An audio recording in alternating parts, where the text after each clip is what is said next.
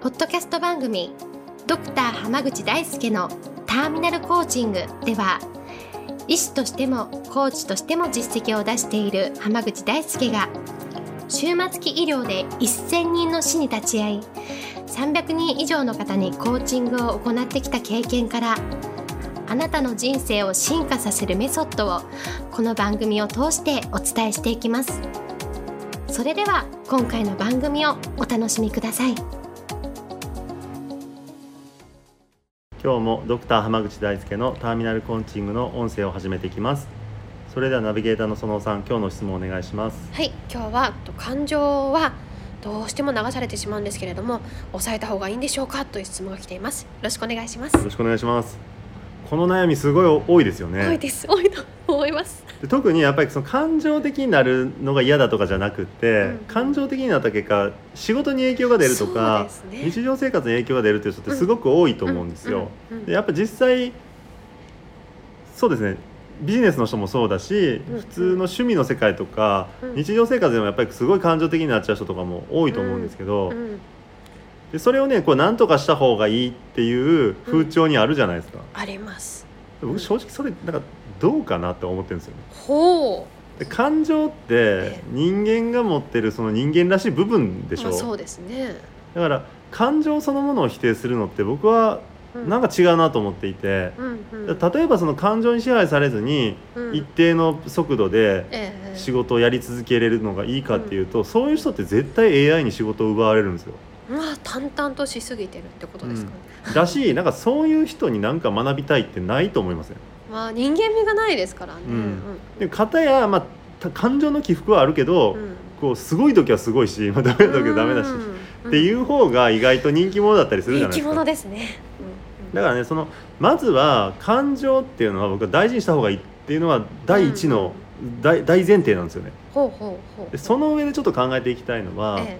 ただやっぱりそのなんていうのかな感情によってこうすごいハイパフォーマンスになれる人はそれでいいと思うんですよ。ええええすごい乗ってる時とか、うんうん。もう怒り狂ってる時にすごいこう バシーンってこういけるみたいな人とか。ええ。あとなんかこうもうねあの停滞してる状況を え「いけー!」みたいな感じでこう 言ってくれるのそれはそれでありだだと思うんですけどええ問題になるのはうん。あのパフォーマンスが下がっちゃう時でしょ。そうですね、えどっちかというとここだけマネジメントできてたら僕はそれでいいんじゃないかなと思うんですよ。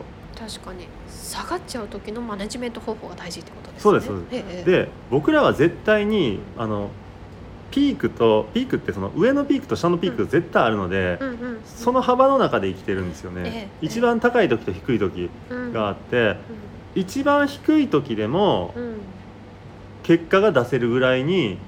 日々頑張ってればいいんですよ。なるほど。わかります？だから自分の満足できる仕事のレベルが一番高い時時にだけうん。いい仕事ができててそれ以外満足あの自分の中で OK を出せるレベルにないんだったらうん。それは単に普段頑張ってないだけなんですよ。なるほど。でもむちゃくちゃ落ち込んでてもうん。自分の中で OK 出るぐらいのとかクライアントから求められてる成果が出せるぐらいにしておけば別にうん。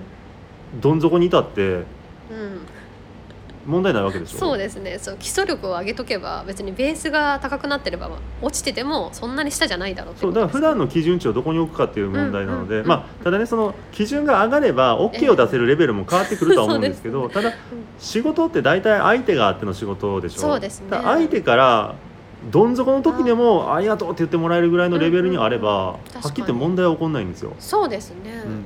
なので、まあ、例えばねよく、うんうん。あの分かりやすい例で言うとうんうん。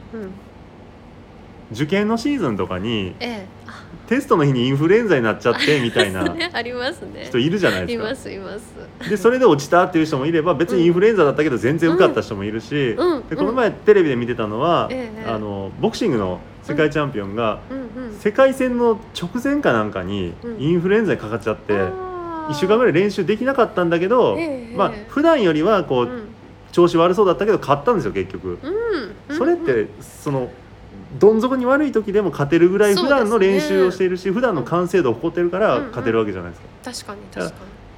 そのその時の感情によって勝ったり負けたりするレベルから、さらに高いレベルにいっちゃえば、うん。別に感情の起伏なんてあったっていいじゃないかって話なんですよ。確かに困らないですよね実質的には。そうなんです。でその人間的な部分を否定して えたどり着ける境地ってやっぱり限られているので、そうじゃなくて人間的なところちゃんと残したままでも勝ち続けれるような普段の頑張りをする方が絶対にいいと思うのでだからぜひね感情を抑えずに、はい。まあ、ただそのなんていうかな警察のお世話になるような あの起伏があっちゃいけないと思うんですけど迷惑。はかけないそう周りに迷惑がかかんないレベルであればはい。別に全然感情っていうのはむしろ発揮した方が魅力的なので、なるほど。ぜひそうしていただければなと思います。ありがとうございますでは今日はこれで終わります。ありがとうございましたあ。りがとうございました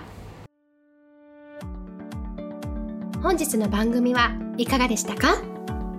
番組ではドクター濱口大輔に聞いてみたいことを募集していますご質問は d a i s u k e h a m a g u c h i c o m 大輔濱口 .com の問い合わせから受け付けていますまたこのオフィシャルウェブサイトでは無料メルマガやブログを配信中です次回も楽しみにお待ちください